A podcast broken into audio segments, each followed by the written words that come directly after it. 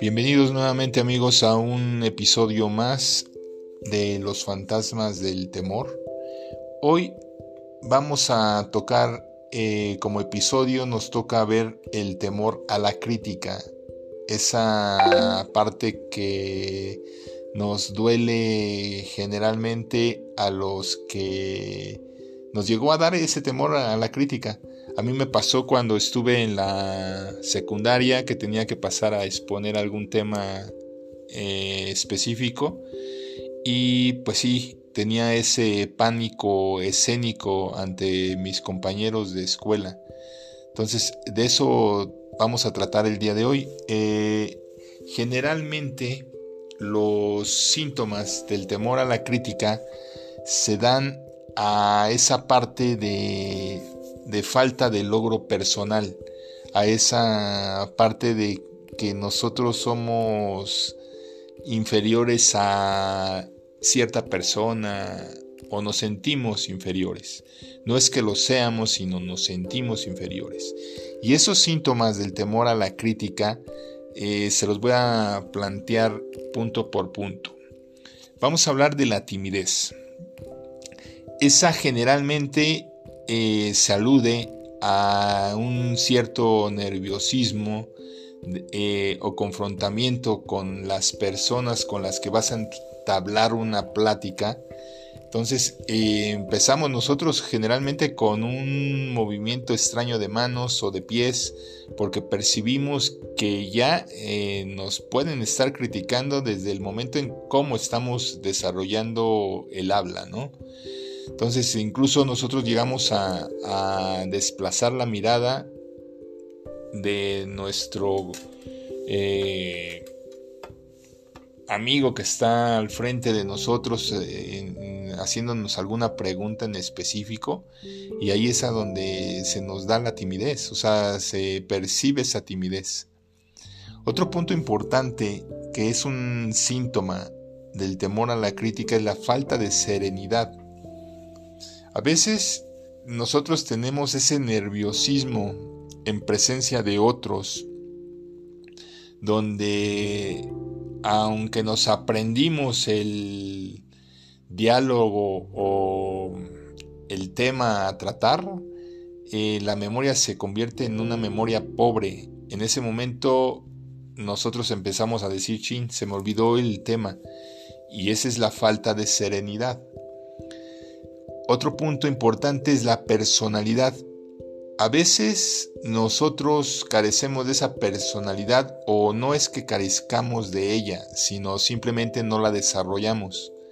Entonces es un encanto personal que tenemos, que cada quien tiene y que debe de ser expresado ante los demás con una habilidad para pues expresarse definidamente. Generalmente eh, pues es la costumbre de, tratar algún tema, ¿no? Y afrontarlo de, manera directa.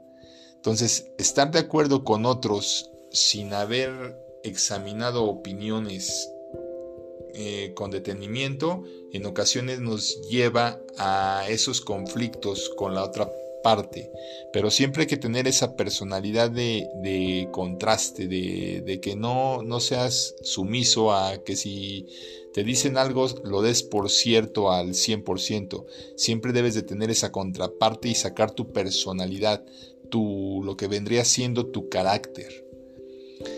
Hay otra parte que es el complejo de inferioridad.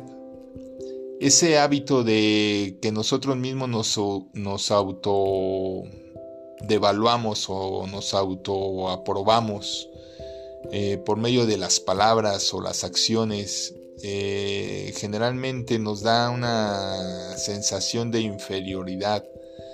Eh, no sé si agarramos y decimos para impresionar a los demás voy a ponerme esta prenda, pues realmente ahí caemos en esa parte de imitación a otros con la ropa o los discursos, ciertas actitudes. Eso es como fanfarronear de logros imaginarios.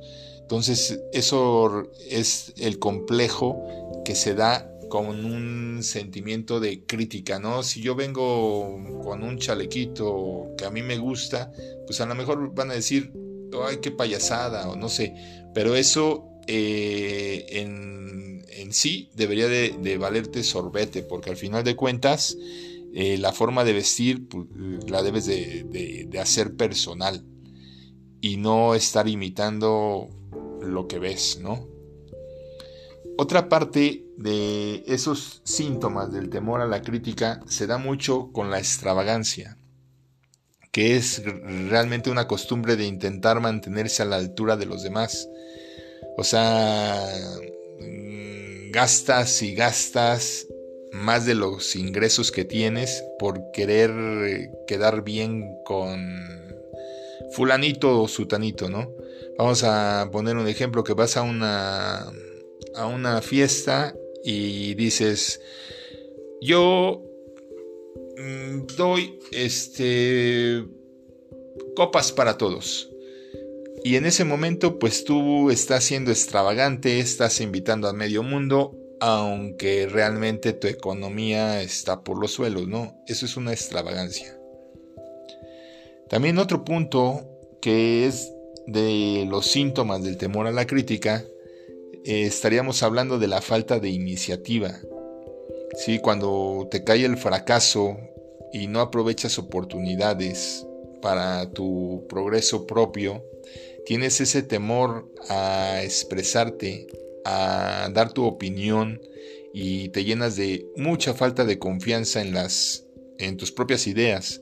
Entonces esa, esa forma eh, evasiva a tus superiores por no dar una contraparte te hace tener esa falta de iniciativa, de progreso y tienes una actitud de, vacilar ante la otra persona, ¿no? Entonces no, no es lo correcto. Otro punto importante es la falta de ambición esa pereza que en ocasiones nos da pereza mental, pereza física, que tienes flojera y dices, qué hueva, me voy a quedar acostado, es una falta de autoafirmación, de decir, o sea, eso demuestra una lentitud para que tomes tus decisiones, una una falta de, ser tú, tú, mismo, ¿sí? Te puedes dejar influir eh, muy fácilmente. Entonces, esa, eso de, de también se da la falta de ambiciones como criticar a los demás a sus espaldas o halagarlos. Eso se da mucho en las empresas, ¿no? Cuando quieres quedar bien con alguien y pero no es por tu propio rendimiento sino tú dices, ese es el jefe, le voy a hacer la barba. Entonces esa, es una falta de ambición. Entonces no, no es este, no, no está correcto y sí debes de estar dispuesto a aceptar la responsabilidad de tus propios errores, ¿no? Bueno, hasta aquí llegamos al episodio 2 de los temores y nos vemos la próxima con el temor a la enfermedad. Hasta pronto.